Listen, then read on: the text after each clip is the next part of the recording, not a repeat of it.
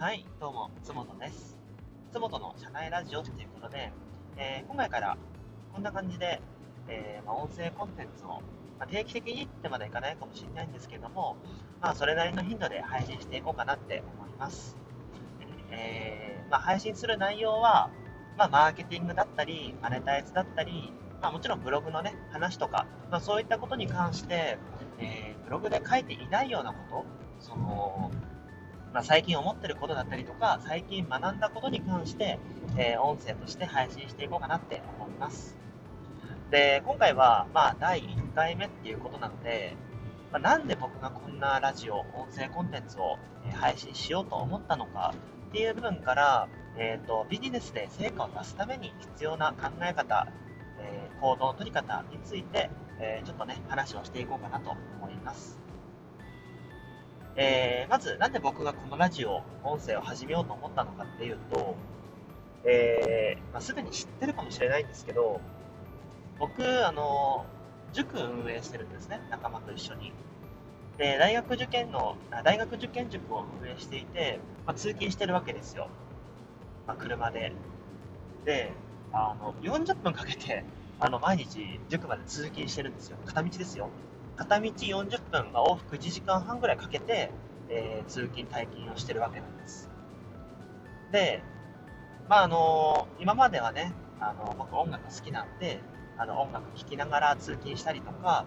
え、まあ、ポッドキャストとか、あと最近だと、ボイシーとかね、そういう音声、それこそ音声コンテンツで、まあ、マーケティングの勉強したりとか、えー、まあ、コピーライティング、文章力とかのね、あのスキルアップを、まあ、聞きながら、通勤したりとかしていたんです。だけど、その、ぶっちゃけ40分って結構長いんですよね。最近結構あの感覚が麻痺してきていて、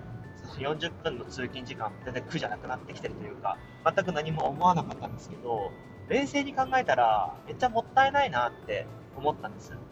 で、まあ、もちろんその音声コンテンツ、あのまあ、ボイシーとか、そういう音声で、ま、勉強、インプットしながら通勤するっていう時間も、まあ、結構いい時間だったんですよ。だけど、これ多分なんですけど、僕だけじゃなくて、結構ビジネスがっつりやってる人って、一方的にそのインプットし続けるのって、結構苦痛だと思うんですよ。僕はそうなんですよね。あの、ずっとその音声で、まあ、知識、新しい、新しい知識とかを、まどんどん吸収できるんですけど、ずっと受け身でその知識をインプットし続ける、まあ、授業みたいな感じのって、うずうずしてきちゃうんですよね、途中から。あ、この知識早く、えー、実践してみたいとか、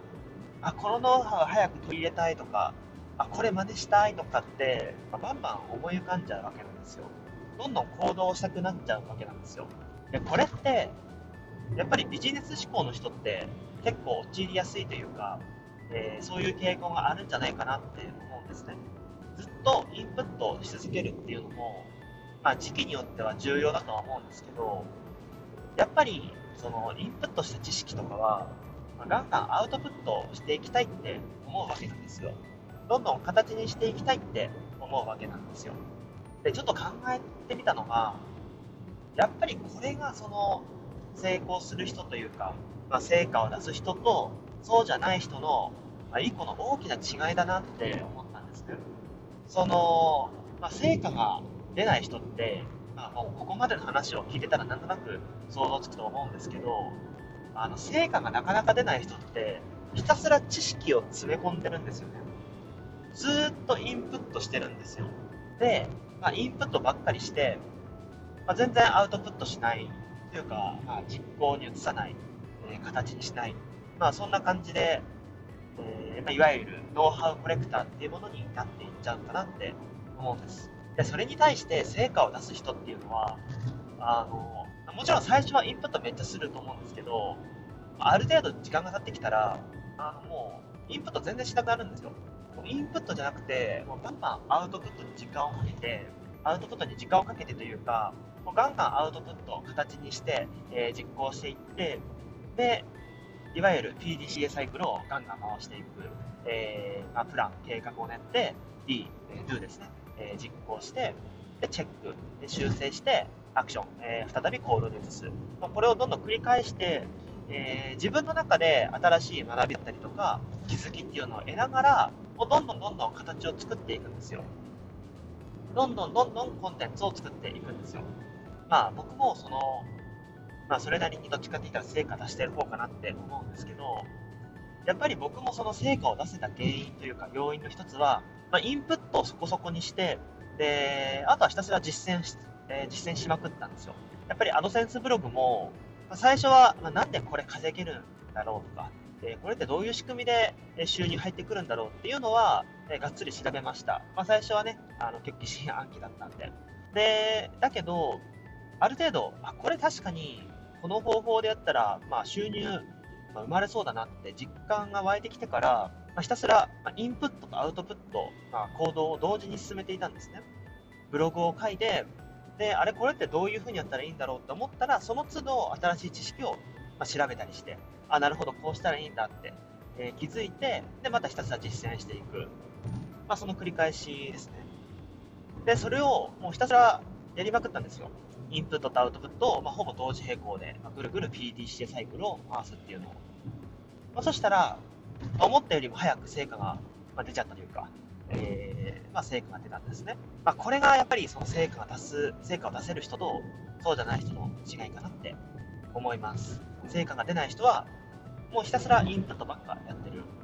全然行動しない。